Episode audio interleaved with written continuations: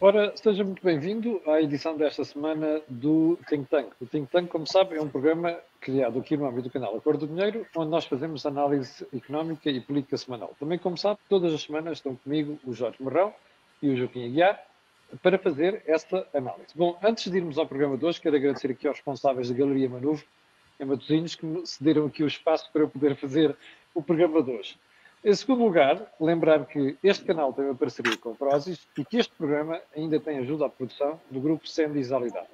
Ora, o que é que temos para si hoje? Olha, novidades, que não são novidades.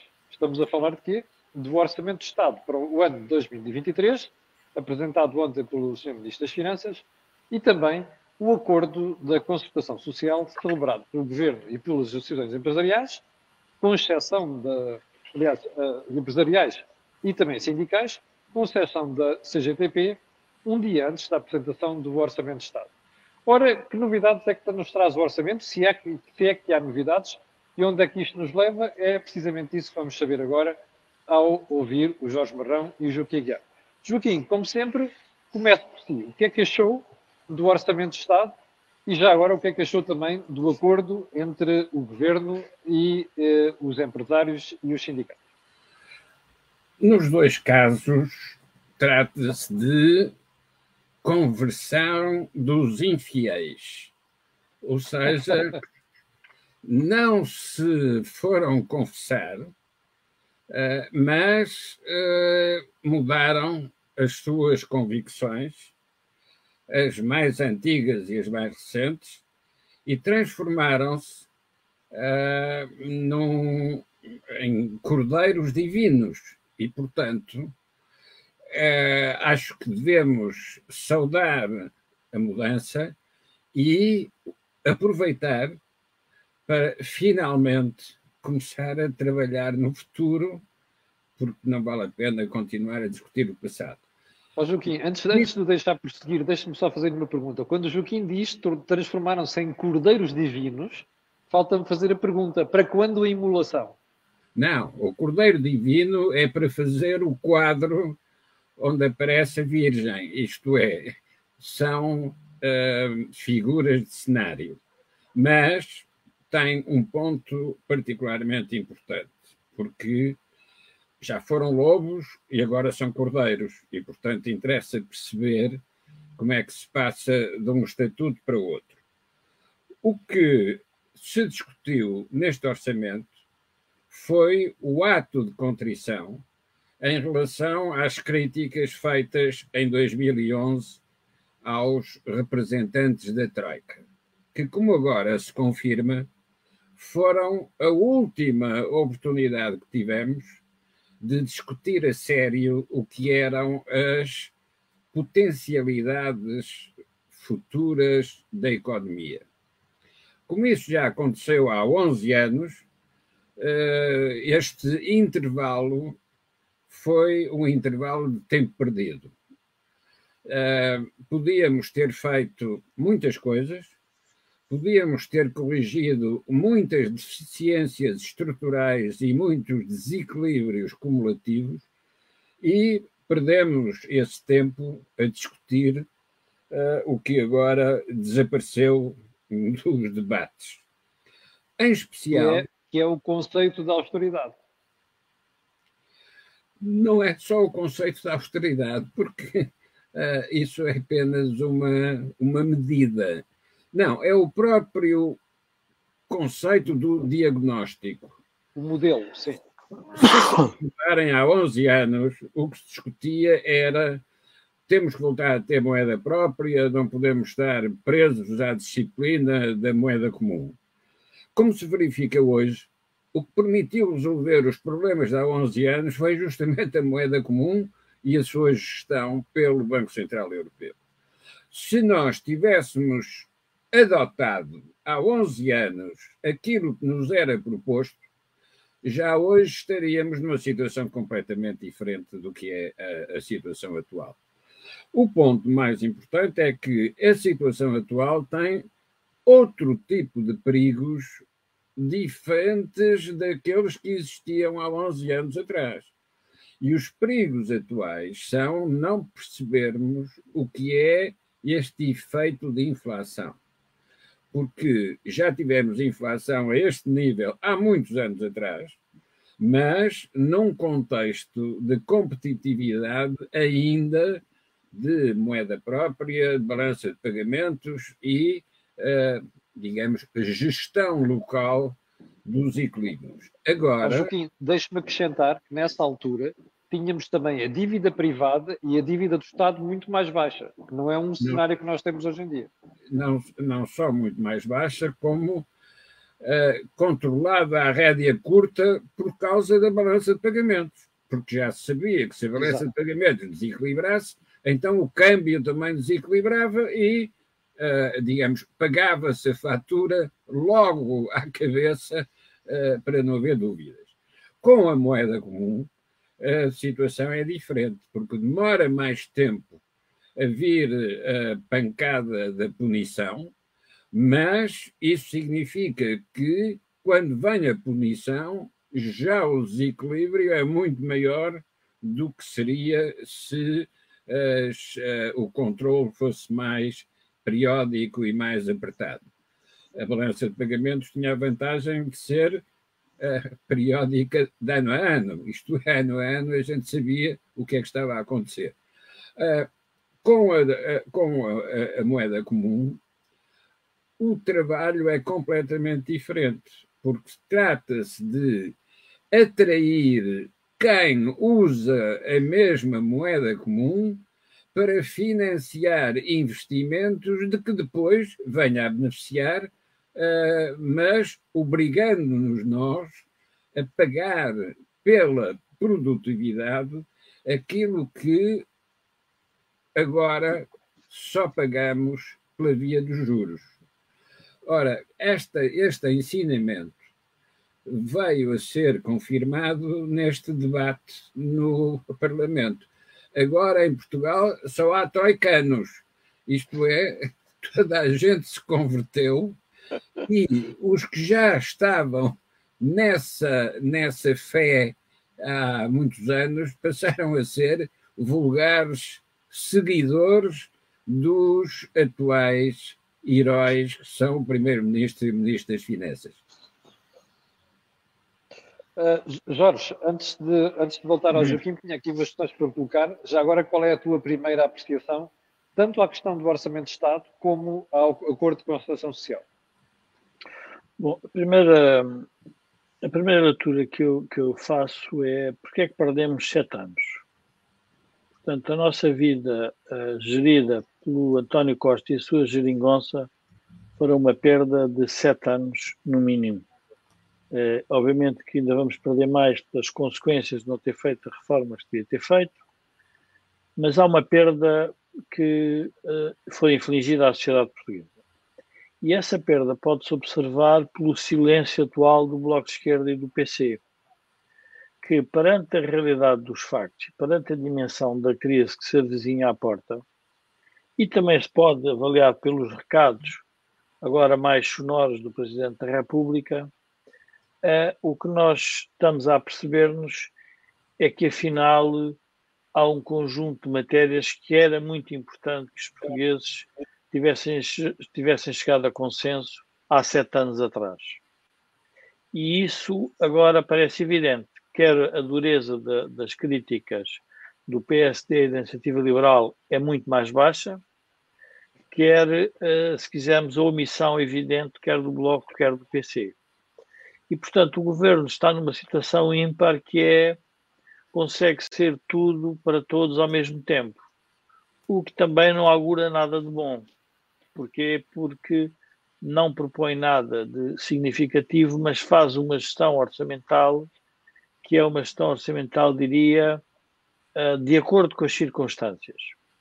O mais grave que eu assisti neste, grave do ponto de vista, não é, não é que tenha uma implicação, o grave na leitura que eu vi deste Orçamento de Estado é que parece que consegue-se fazer a estratégia de um país num fim de semana temos acordo de rendimentos e de produtividade para o fim de semana. E parece que de repente, tudo aquilo que eram discussões esotéricas sobre várias matérias de natureza pública, agora não fazem muito sentido porque nós, sentados e com o bom senso da parte da classe trabalhadora, da classe empresarial, chegamos a acordo.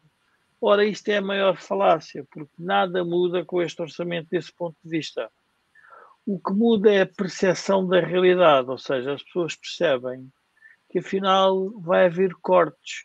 Eu diria que nós vamos assistir a um socialismo na gaveta que não é dito, mas é uma austeridade à socialista. Antes de prosseguires e para concretizar o que estás a dizer sobre austeridade e austeridade a socialismo, deixa-me concretizar estes números para as pessoas perceberem. Em dois anos, as, as pessoas reformadas levam o segundo maior corte de pensões Sim. dos últimos 15 anos. É para as pessoas terem uma ideia. Nós estamos a caminho, nas pensões, termos o mesmo corte que a Troika nos obrigou a fazer quando o país foi à bancarrota. Isto é para as pessoas perceberem a dimensão da tragédia. Desculpa. E ainda para mais com, a, com a agravante de estarmos a falar de uma classe que não tem poder reivindicativo. Portanto, quando perde poder de compra, empobrece pura e simplesmente. Bom, Desculpa, mas o, o, que, o que este orçamento revela é, eu diria, uma certa desonestidade política. Neste sentido, uh, como é que se pode propor um crescimento numa situação como a atual, com um cenário de inflação, com uma crise energética, com uma guerra na Ucrânia, com a globalização a diminuir, com a, a, a estrutura de endividamento idêntica, como é que se propõe e há um acordo que parece que vamos crescer os salários em 20% numa legislatura. Ora, como é tu, é... Jorge, como é que tu explicas isso? Como é que tu explicas que o governo tenha isso quase imposto aos empresários? Isso explica-se explica porque, da seguinte forma, há uma, há uma concepção atual da política que gera um conjunto de políticos que são os políticos especialistas em gerir expectativas e gerir a comunicação social. E gerir os eleitorados. Ou seja, o que na prática fazem é como é que eu vou ocultar os problemas da realidade? Eu diria que são uns políticos anestesistas, uns políticos mágicos, são uns políticos magnânimos, são os políticos distributivistas, mas depois, ao fim de uma data de anos, olha-se para a fotografia e aquele tipo que dizia que estava a fazer dieta continua gordo, ou o contrário. E, portanto, é nesse momento que nós percebemos que a realidade entra pela casa adentro. E, portanto, a, a magia é a mesma. Ou seja, a ideia que se consegue configurar a, a economia portuguesa com um orçamento sentando a distribuir, a comprar votos dentro da concertação social, porque foi isso que se passou, é uma compra recíproca. Eu não quero dizer que esteja contra o acordo. Qualquer acordo é melhor que o desacordo. O que não é posto em cima da mesa é de forma mais, quisermos, mais violenta, no bom sentido, de afinal isto não é mesmo suficiente, temos que ir mais longe. Ora, aí vem a estratégia política de Marcelo Rebelo de Sousa e de António Costa, que é dar uma no cravo, outra na ferradura, apaziguando todos e todos, uh, redistribuindo, uh, distribuindo beijos, abraços, dinheiro, poder, recursos, tudo isto faz parte de uma estratégia de, como eu diria, de criar uma resignação coletiva, um impasse coletivo na sociedade. E, portanto, Jorge, isso que, é que, o governo eu... faça, que o governo faça isso, eu entendo que tenhamos um Presidente da República que vai tentando entreter o país com isso já me custa mais. Porquê é que achas que Marcelo está a fazer isto? Marcelo faz parte dessa, Marcelo faz parte de uma geração política que tem medo da rua, tem medo dos militares e tem medo da imprensa. Portanto, quem tem medo, eu diria que se compra um cão, neste caso, faz a gestão destes receios, destes medos. E a, a gestão destes receios, destes medos, é feita através de uma linguagem muito mais eh, pacífica, muito mais, eh, eh, diria, mais conciliadora, porque não quer, porque há aqui um problema, oh Camilo, que, que é mais, neste orçamento é profundo, porque se é verdade que o orçamento reflete algumas ideias que a Troika trouxe para Portugal, é verdade também que as pessoas não estão a perceber disso. As pessoas não estão ainda revoltadas com isso. Podem-se vir a revoltar, mas não estão. Mas essas pessoas que agora estão a sofrer, há sete anos atrás foram acicatadas e há nove anos atrás para irem para a rua dizer que estava tudo errado. E, portanto, a preocupação que nós temos, que é os pensionistas, as pensões estão asseguradas e vão crescer, os salários vão crescer uh, significativamente e de forma consolidada, a dívida pública vai baixar, mas vai baixar porquê? Porque nós estamos a pagar ou porque nós temos um problema de inflação e estamos a tributar os portugueses oh. via inflação. Lá está. Vamos, não vamos, vamos pagar a dívida pública por crescermos ou vamos a pagar por dívida pública por uma ilusão monetária? E, portanto, é no fundo, uh, como é que dizer, é no fundo esta, esta gestão mediático-política pouco substancial que está a vigorar em Portugal e que vigorou nos últimos tempos. Mas o silêncio dos partidos, quer à direita, quer à esquerda, revela a dificuldade da situação e revela que não há fácil encontrar soluções. Um, não, é, não, é, não é ser fácil. Ninguém está com coragem e atrevimento para dizer que o rei vai nu. Estão todos com medo que o eleitorado interprete mal as palavras. Vou dar um exemplo. Vou dar um exemplo. As pensões devem ou não ser cortadas? Para resolver o problema das fi... Não, para resolver o problema, é um para resolver o problema das finanças públicas. Os salários devem ou não ser corrigidos para se ajustar à produtividade. Sim, a mas isso está a ser feito pela inflação. A despesa pública, como é que se gera de forma mais eficiente? É com mais Estado ou com menos Estado? estas perguntas não têm resposta do lado político, porque todos estão com receio que os eleitorados não, não, não percebam isto. E, portanto, no fundo, é nestes equívocos que nós vamos vivendo, que vamos trabalhando, que vamos sobrevivendo, que vamos flutuando, e depois os resultados, eu diria que não são nunca satisfatórios por causa disso. É, é o empobrecimento do prazo. Joaquim, como é que interpreta o papel que o Sr. Presidente da República tem vindo a fazer nas últimas semanas em matéria orçamental.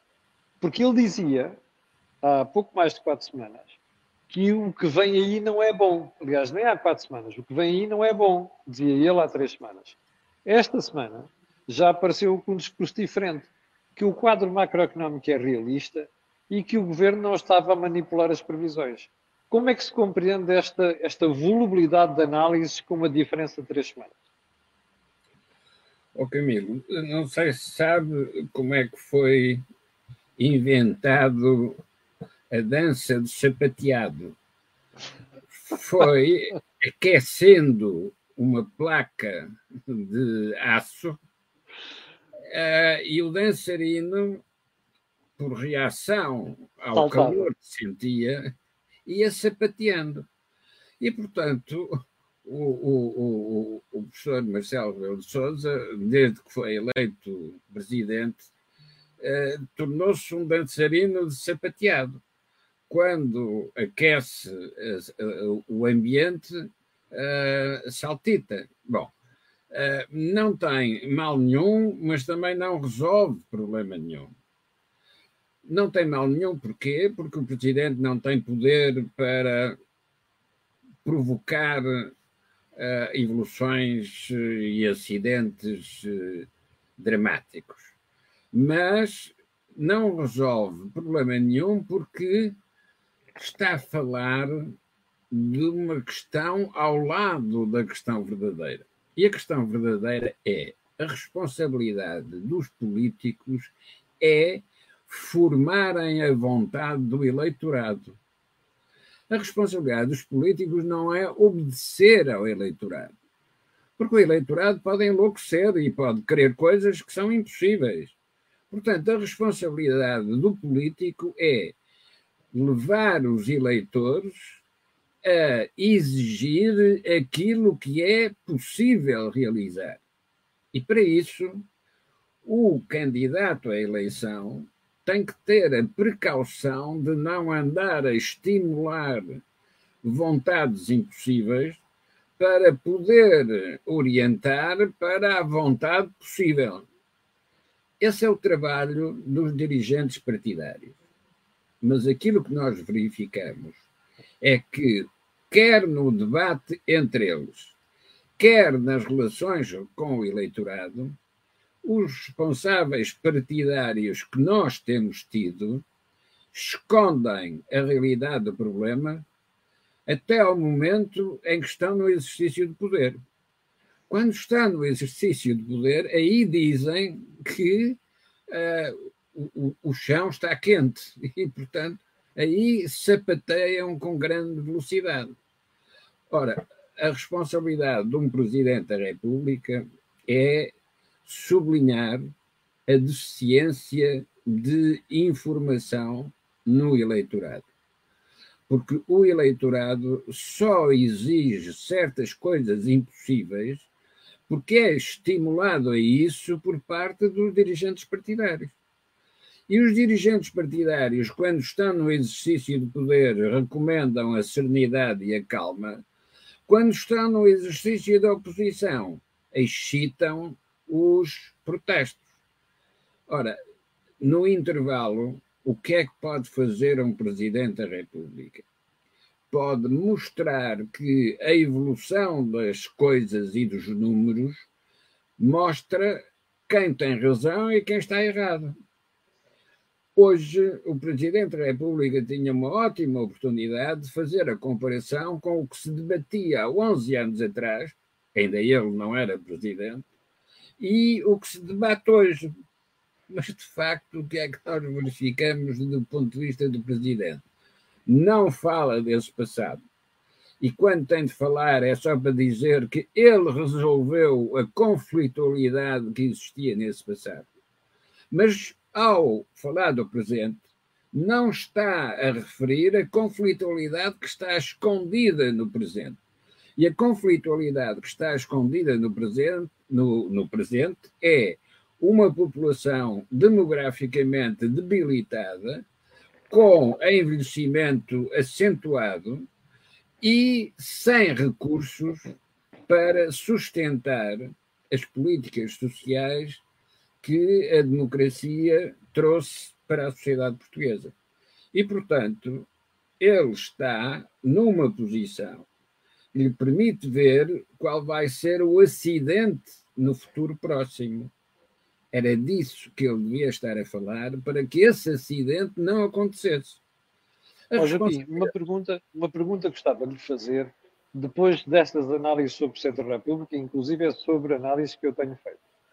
Um, Marcelo encaminha-se para ser o pior presidente da Terceira República?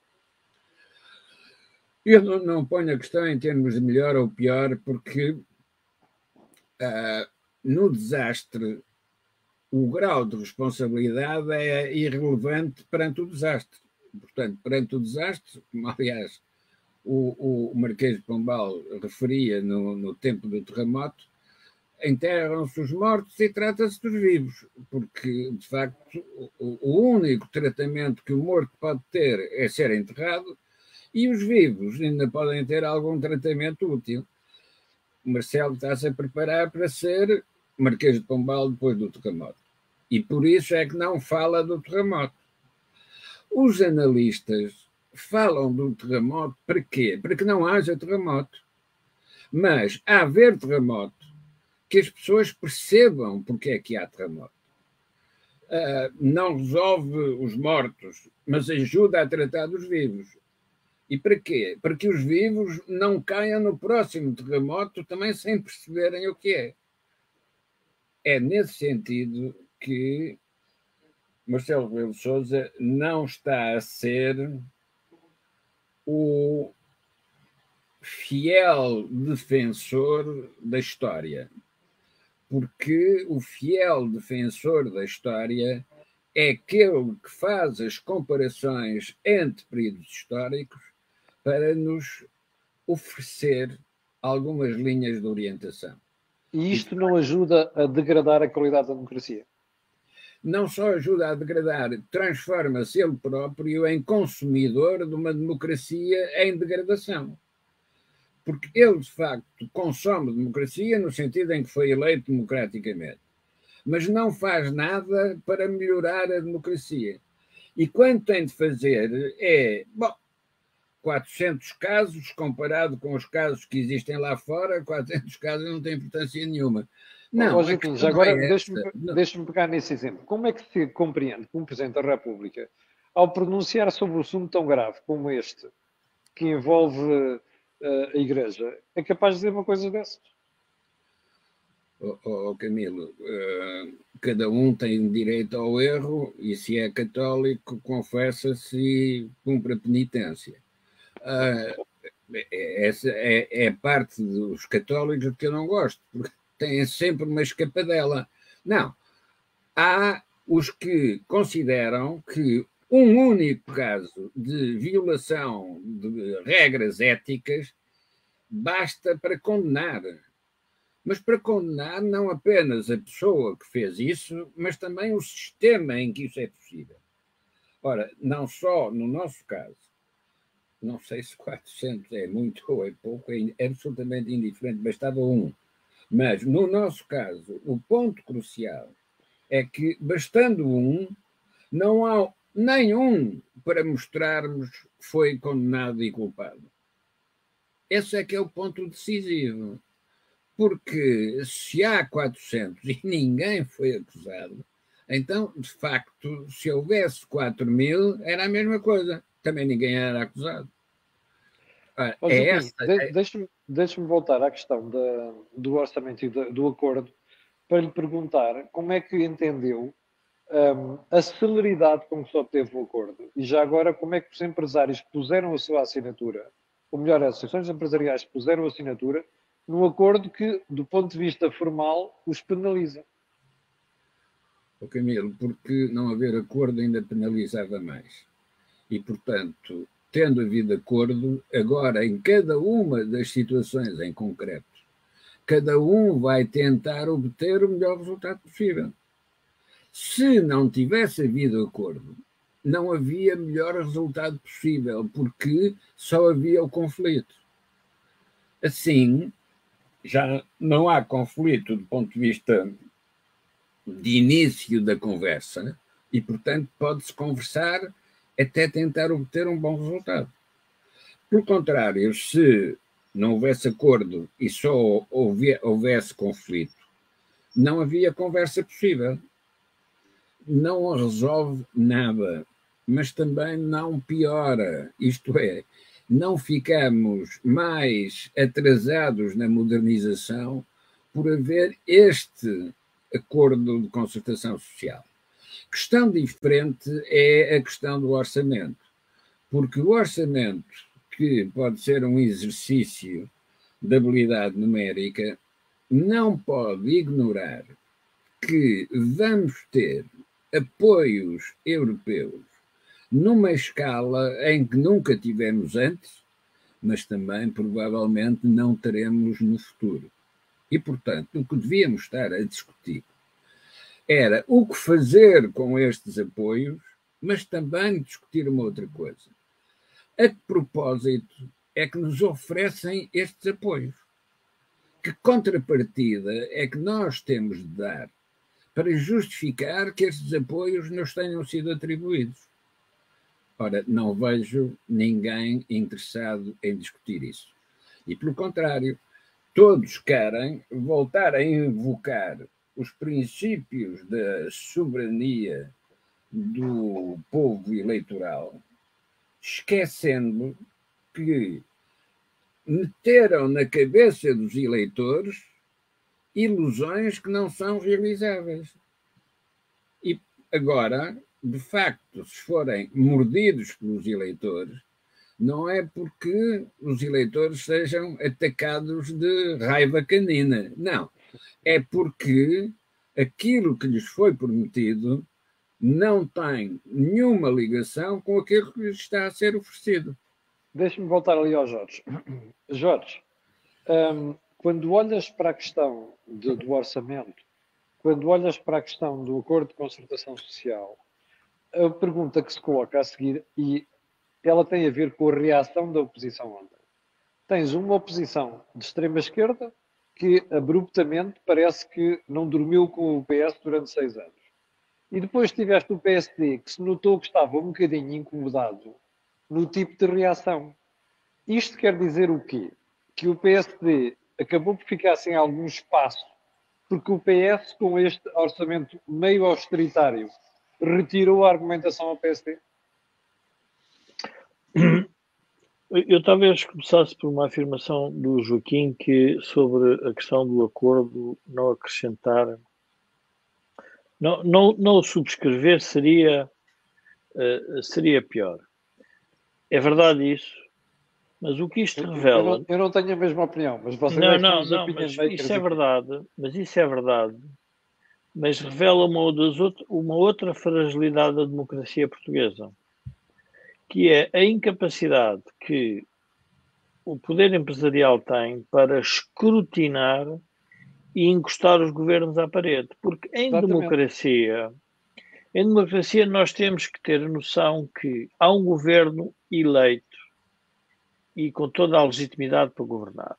Mas à medida que ele governa, é óbvio que ele tem que ser escrutinado e tem que ser avaliado. Ora, o que acontece muitas vezes é que o governo usa instrumentos para capturar quem o avalia e depois, de alguma forma, condiciona essa capacidade de escrutínio.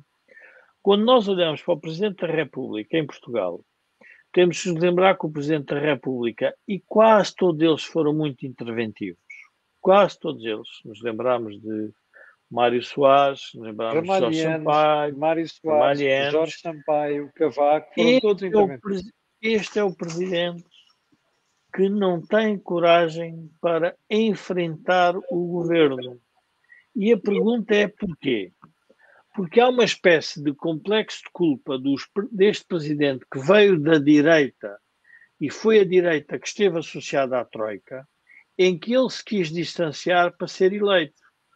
Ora, o que os portugueses pedem de um Presidente da República é que não seja, pode ser de direita, pode ser de esquerda, mas ele é um verdadeiro escrutinador do governo em exercício.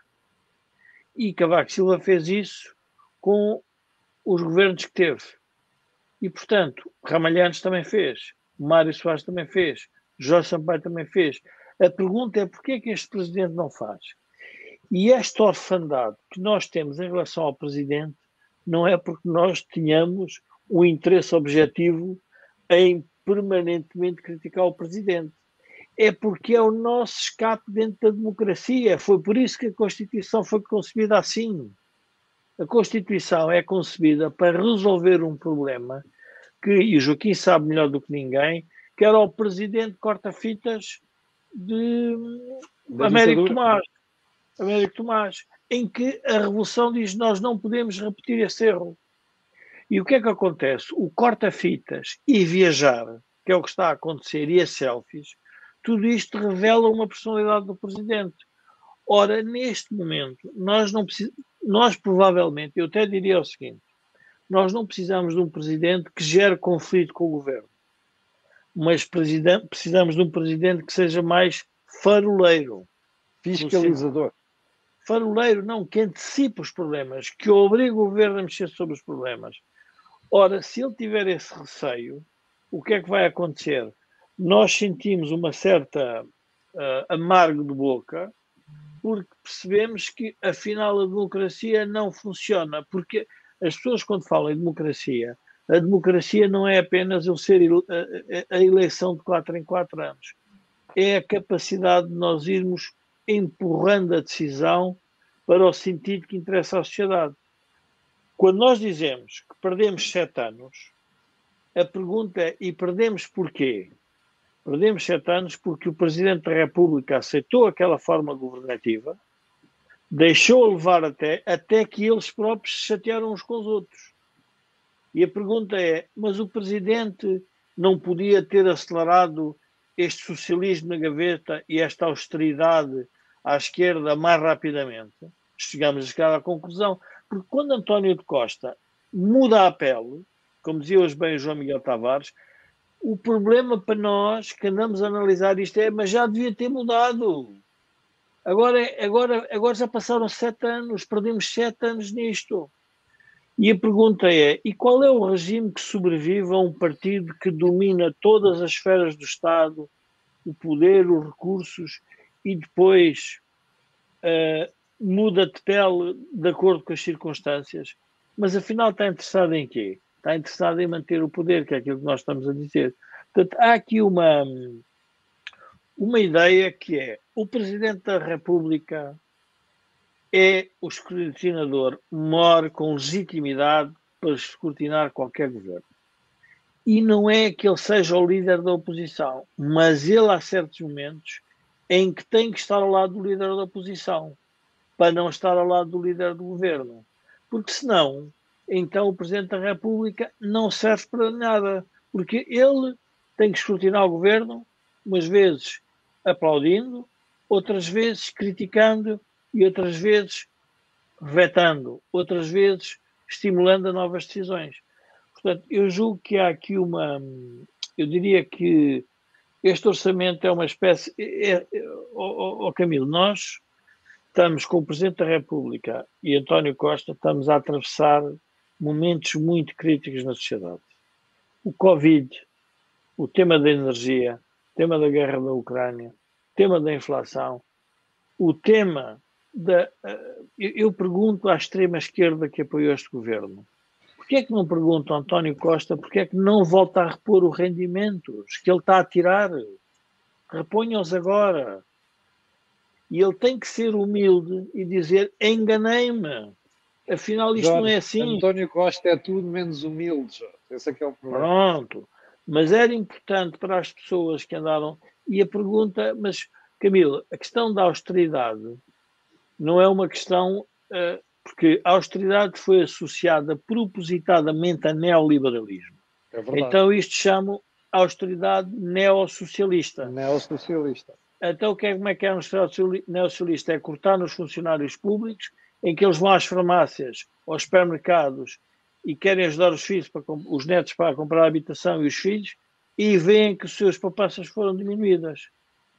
Então como é que chamamos esta austeridade? E a pergunta é: podia ser diferente? Não. Esse é que é o problema. É porque nós tivemos, temos um problema no modelo da segurança social. Mas António Costa não quer reconhecer isso. Continua a dizer umas, continua a dizer que vai devolver, que vai fazer isto, que vai diminuir. Eu acho que as pessoas iam ler as 13 páginas do acordo de rendimento. Acho que são 13.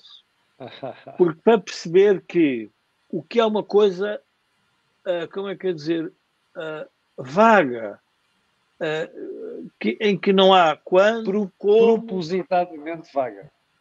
Quando, como, como é que eu escrutino, é tudo uma história contada que se diz assim, como é que num fim de semana se resolve uma, uma crise desta dimensão? Em conversas, porque reparem, o que é que isto, outro, outro, outro tema que que é importante, e tu tens falaste isto, não sei se foi hoje ou ontem, porque eu hoje não te ouvi, mas ontem, ou era hoje, já não me recordo, falaste sobre o tema dos recados, dos telefonemas do Presidente da República para, para, para algumas autoridades eclesiásticas. A política portuguesa hoje, em vez de ser discutida de forma frontal na praça pública sobre os problemas, é feita com telefonemas. Uhum. A política sempre foi assim, mas não pode ser só isso. Não pode ser uns telefonemas que António Costa faz nos fins de semana com os dirigentes da, da, da, da, da concertação social e não põe isso de forma mais, diria, notória a apresentar aos portugueses. Tudo isto, depois o que é que dá? Dá que nós desconfiamos destas, destas soluções, porque são soluções com pés de barro. Oh Jorge, vamos pegar na questão dos, das atualizações salariais, os tais 20% numa legislatura. O acordo de concertação social, percebe é sobretudo pensado para as grandes empresas e particularmente para as empresas industriais. No fim de contas, estamos a falar de empresas que têm contratação coletiva. que são cerca de 945, 945 mil pessoas, mais coisa, menos coisa, o que dá cerca de 24% da população uh, ativa. A pergunta para ti é então e as outras PME não vão sofrer com isto? Com este acordo? Oh, Camilo, quando o governo. É, é depois há aqui coisas que. O mais, o mais difícil de fazer análise política em Portugal resulta de nós não conseguirmos trazer para cima da mesa o debate de longo prazo. É completamente irrelevante o que estão a fazer nesse sentido. Porquê? Porque quando nós olhamos numa série longa, o que diminui ou que não cresce tanto é o salário médio. Portanto, Exatamente. os salários aumentam ali, vão baixar no outro lado e depois vêm explicar que os salários médios vão ficar muito baixos. Então o que é que vai acontecer? Mais aumentos na função pública, mais aumentos nas empresas que eles podem controlar, mas depois tem um problema, não controlam as outras. E nas outras tem que fazer a pergunta: quem é que introduziu o modelo de salários baixos? O modelo de salários baixos é uma fatalidade nacional? Então, mas qual é o papel do governo? O papel do governo é criar condições para que os salários nas empresas aumentem e obrigar os empresários a, a fazer isso. Não conseguem fazer por decreto. E, portanto, não conseguindo fazer por decreto, têm que se dedicar a quê? Às reformas que são necessárias para, quando eu digo por decreto, é dizer os salários agora passam todos a ser aumentados X% ao ano. Tem que fazer um conjunto de reformas para que isso aconteça naturalmente no tecido empresarial. E, portanto, nós temos imensa dificuldade em discutir estas coisas porque as pessoas são manipuladas com os números. Camilo, se 25% da população aumenta os salários, mas 75% não consegue aumentar, qual vai ser a evolução do salário médio em Portugal?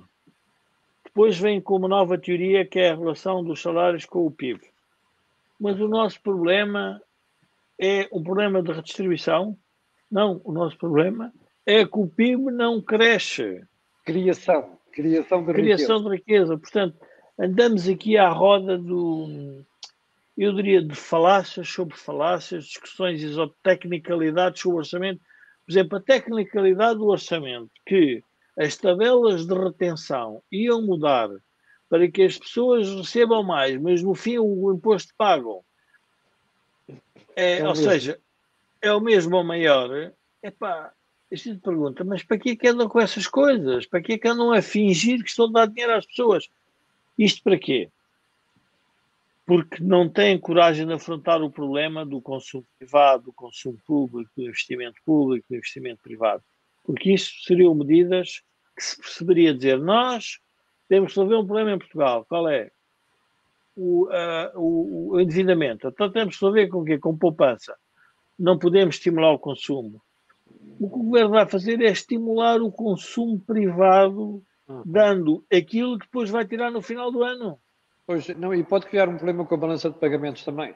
Oh, oh Jorge, deixa-me colocar-te uma questão com base no, uh, no no update que o Financial Times acaba de divulgar, que é o FMI está a alertar para um risco crescente de recessão global no próximo ano. Ora bem, se isto acontecer, uh, o governo vai ser obrigado a introduzir no orçamento ainda mais austeridade do que lá está.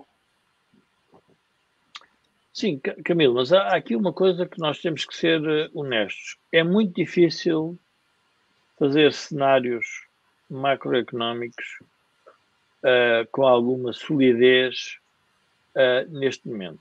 Certo, Jorge, mas nós temos de os colocar. Né? Os analistas não, servem não, para não, isso. Sim, não, não, certo. O que eu quero dizer é, considerando a trajetória deste governo e o track record que têm, é óbvio que dali só vem otimismo.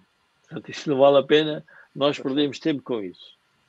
Mas o mais importante seria nós percebermos quais são as escapatórias que vão. Vamos ver, se houver recessão, o que é que vai acontecer? O governo vai fazer o que sempre fez: cativa, não faz investimento público. Exatamente. Epa, é o que vai fazer. Como é que vai fazer? E vai-se atirar às empresas, vai-se atirar às empresas, porque não estão a aumentar os salários como deviam, aquilo que andou a fazer sempre. Vamos lá ver, se houver recessão, é ir buscar os jornais, os jornais com a entrada deste governo em funções. A receita vai ser a mesma. Porque, vamos lá ver, há uma coisa que nós temos que perceber, e por isso é que este governo está condenado a prazo, Camilo. Esta mudança de António Costa, o que é que revela? Revela que o Partido Socialista não sabe como é que há de governar. Pois. Governa de acordo. Então disse assim: se eu para ter uma política à direita, orçamental, económica e social, convenhamos que é melhor ter os partidos da direita a governar porque devem saber um bocadinho mais. Se nós queremos travestir o Partido Socialista agora num partido que teve aliado ao Bloco e ao PC, num partido que vai fazer o que a Troika negociou com eles e que eles recusaram a implementar, então o que é que nós estamos a dizer aos portugueses? Então o Partido Socialista é o regime. Mas se o partido é o regime, então nós não temos democracia. E por isso é que nós estamos a sentir a sociedade asfixiada, a sociedade no impasse, porque se começa a perceber que o Partido Socialista se transformou no regime. E este é o regime. Consegue convencer o Presidente da República, consegue convencer a Constituição Social, consegue convencer o Bloco de Esquerda e o Partido Comunista, consegue uh, apaziguar o PSD e, o, e, o, e a Iniciativa Liberal, e então dizemos, então isto é o regime. Então pergunta, então, mas que democracia é esta? Nós não temos opções de vida, de visões de sociedade para onde é que queremos levar o país? Bom, e depois nunca vai ter a coragem e a humildade para chamar um parceiro ideal de coligação, não governativa, mas de reforma estrutural, que é o PSD. Porque aí, obviamente, teria que reconhecer várias coisas. Portanto, nós estamos numa situação de, uh, na democracia portuguesa muito complexa e por isso eu acho que o governo, uh, com todo o respeito que por mais vontade que tenha em fazer coisas bem feitas, vai ter dificuldade porque a certeza também é muito elevada. Joaquim, o governo está condenado, como diz Jorge Morrão? A prazo? Não é só estar condenado. É, eu penso que o, o, governo prefere estar condenado a ter sucesso. Porque para ter sucesso teria que engolir sapos e não vai querer. Ou seja, pode recomendar isso a outros quando se trata de votar no Partido Socialista.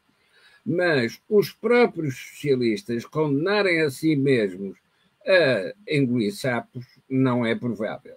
E, portanto, preferem o fracasso, preferem ser demitidos a ter de fazer as políticas que os seus erros anteriores tornam agora inevitáveis.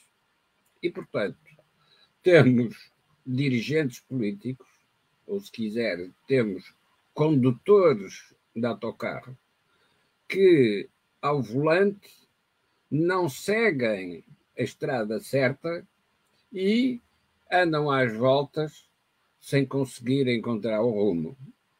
É como está neste momento o governo. Não está perdido no sentido de que chegou a esta posição sem saber porquê. Não. Eles têm a obrigação de saber porquê. Mas também sabem que não querem aceitar o que teriam de fazer para sair desse buraco em que se meteram. E, portanto, uh, não sai do volante do autocarro, mas também não consegue levar o autocarro a lado nenhum. Como é que se resolve? Como sempre se resolveu uh, em, em, em, Portugal, é cortar o combustível ao autocarro e ele acaba por parar. Ou seja, é levar a crise até ao absurdo. E quando se conduz a crise até ao absurdo, como aconteceu com a política colonial, conduziu-se até ao absurdo e o que resultado que se obtém é um absurdo. Nem as antigas colónias, tirando o Brasil, mas nem as antigas colónias beneficiaram do desenvolvimento que tiveram, nem uh, os dirigentes atuais dessas colónias conseguem valorizar as suas oportunidades e potenciais económicos. Portanto, do ponto de vista da avaliação histórica, são fracassos em cima de fracassos. Não tem que nos surpreender agora olhar à volta e encontrar novamente os sinais de fracasso. Uhum. Não, esses sinais de fracasso eram o que tinham de aparecer, era o que tinha de acontecer. Oh, Joaquim, e acha que esses sinais de fracasso podem ficar mais evidentes se concretizar aquilo que é a previsão que o Financial Times está a apontar aqui ao FMI, que é no próximo ano vamos ter uma recessão global? E eu, sinceramente, tenho muitas dúvidas que nós consigamos escapar essa, escapar essa eu, eu, eu, depois queria falar sobre esse tema da recessão, mas Joaquim, okay. desculpe. Não, é, o problema da recessão é que não temos alavanca para nos tirar do buraco. E, portanto, estamos condenados a continuar lá. Convém, no entanto, não esquecer que os grandes períodos de crescimento da economia portuguesa foram depois de guerras. Ou seja, quando se tratou da reconstrução, então Portugal consegue crescer economicamente.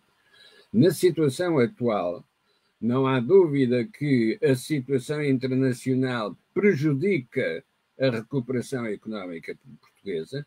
Se houver recessão global, não há alavanca em que Portugal se possa agarrar, mas há, por analogia com as experiências do passado, há a oportunidade da, do renascimento, isto é, a oportunidade de pensar de novo, porque o antigo desapareceu na, no abismo da história.